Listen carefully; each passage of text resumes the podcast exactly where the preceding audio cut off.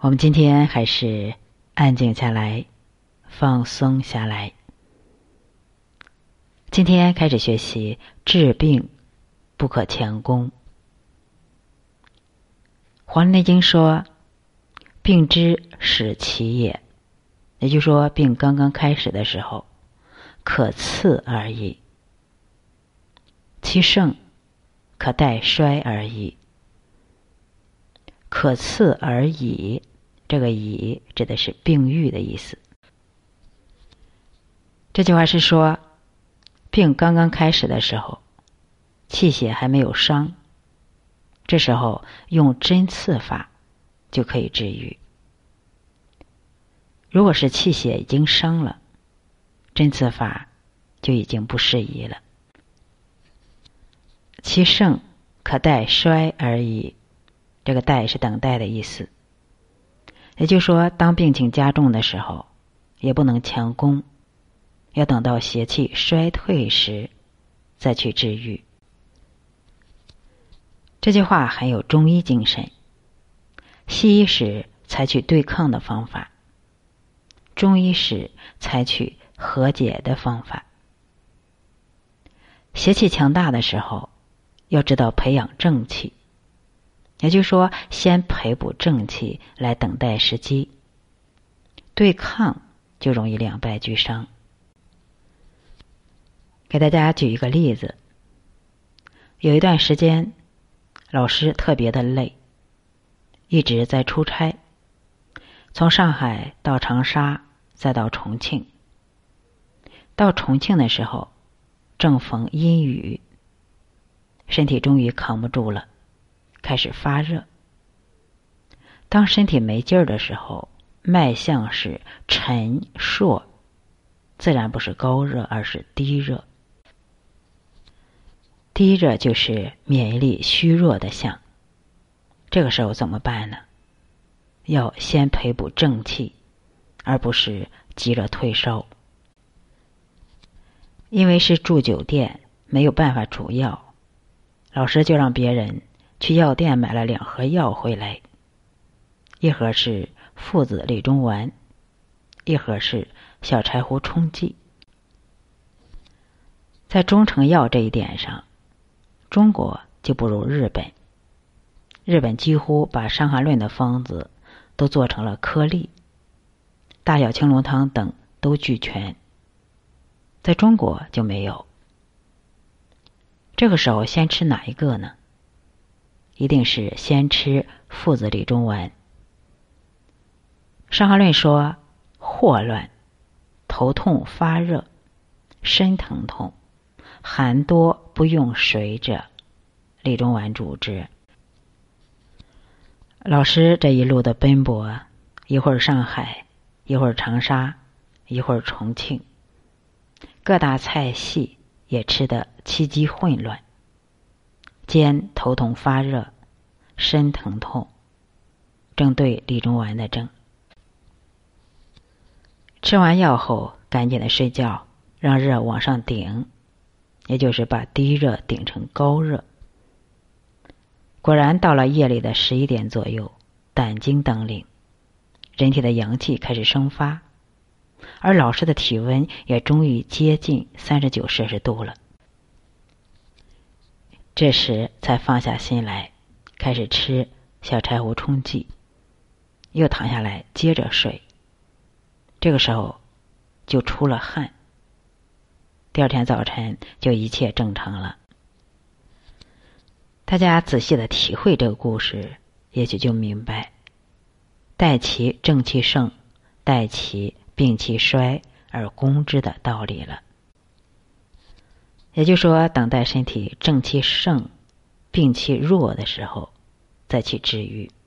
一开始先培补正气。《黄帝内经》接着说：“故阴其轻而扬之，阴其重而减之，阴其衰而张之。”也就是说，病轻的时候要用宣泄法，病重的时候要用攻泻法。宣泄的泄是一个三点水一个世界的世，攻泄法的泄一个三点水，一个写字的写。所谓的宫泄，就说要看病在什么位置。病在表的话，最好使之出汗。比如说桂枝汤、麻黄汤这些药都可以能出汗。病在上的话，最好使之吐，哎，吐出来。比如说用瓜地散。病在下的话，最好使之泻，这个泻指的是排泄。下面我们再说《伤寒名方》瓜地散。他说：“病如桂枝症，头不痛，项不强，寸脉微浮，胸中痞硬，气上冲咽喉，不得息者，此为胸有寒也，当吐之，亦刮地散。”我还是把古文给大家传上去，大家看一看里面的字。比如说，胸中痞硬，这个痞是一个病字旁，里面是一个否，也是否极泰来的否。不得息者，这个息是休息的息。瓜地一分熬黄，赤小豆一分，这个一分有的说是一克或者一克多一点儿还有的理解为瓜地一份赤小豆一份它两个是等份儿的。如果说用瓜地一克多，赤小豆一克多，这两个磨成末制成散，捣碎它，就取这三克左右。另外呢，再加上豆豉一盒，这个一盒是二百毫升，用热汤七盒，热汤是一百四十毫升。也就是说，瓜地一克多，赤小豆一克多，再加上香豆豉二十毫升，用热汤一百四十毫升，在一起熬成稀糊糊。熬成稀糊糊以后，再取三分，也就是三克左右就可以了。取这个稀糊糊的三克左右。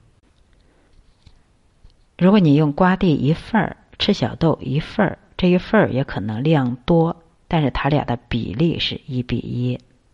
如果你捣碎的多了，你放到一边儿，取用的时候还是取三克左右一小匙，再加上二十毫升的香豆豉，一百四十毫升的热汤，在一起煮成稀糊糊，还是取三克左右的稀糊糊就可以了。我们还是继续看原文。他说有一种人头不痛。项不强，就是寸脉微浮，气上冲咽喉，极不舒服。这是胸中有寒邪。他说胸部是阳位，就像天空一样，怎么能有寒邪呢？所以说胸部有寒邪，不管是痰还是别的什么，一定是实邪，一定要吐出去。否则人会憋死的。《伤寒论》说，病人手足厥冷，脉乍紧者，邪皆在胸中，心下满而烦，饥不能食者，病在胸中，当须吐之，亦瓜地散。他说：“右二位，个别捣筛为散矣。捣碎它，制成散，和制之合在一起，取一钱匙，也就是说一小勺，大约三克左右。以香豉一盒，用热汤七盒，煮作稀米。也就是说煮成稀糊糊，去滋。”取汁和散，温炖服之，一次性喝下。不吐者少少加，得快吐乃止。诸王血虚家，不可与瓜地散。药只有两味，就是瓜地和赤小豆。又二味各等分，分别捣筛和纳臼中，用时取一小匙，也就是三克左右。另外呢，用香豉一盒，热汤七盒，煮作细米，去滋取汁，温炖服之。不吐者少少加，得快吐乃止。诸王血虚夹，不可与瓜地散。也就是说，把这两味药捣成末后，和香豆豉一起煮成稀糊糊，就吃个三分，就是三克左右。别看就这么一点儿，这药可厉害了，能吐得稀里哗啦的，还浑身是汗。所以气血虚的、年老的、有脑病的、有心脏病的人都别用。《伤寒论》还特别的说：“诸往血虚家，不可与瓜地散。”服用这个药的时候，还有四件事得注意。第一就是出汗了别受风。第二就是得闭上眼睛，要不然会头晕。第三就是用个大袋子把肚子勒紧，好往上吐。我们现在好多人都不系皮带了，这样腰就是散的，力气就使不出来。举重大力士都得用大袋子扎住腰，这样才好使劲儿啊。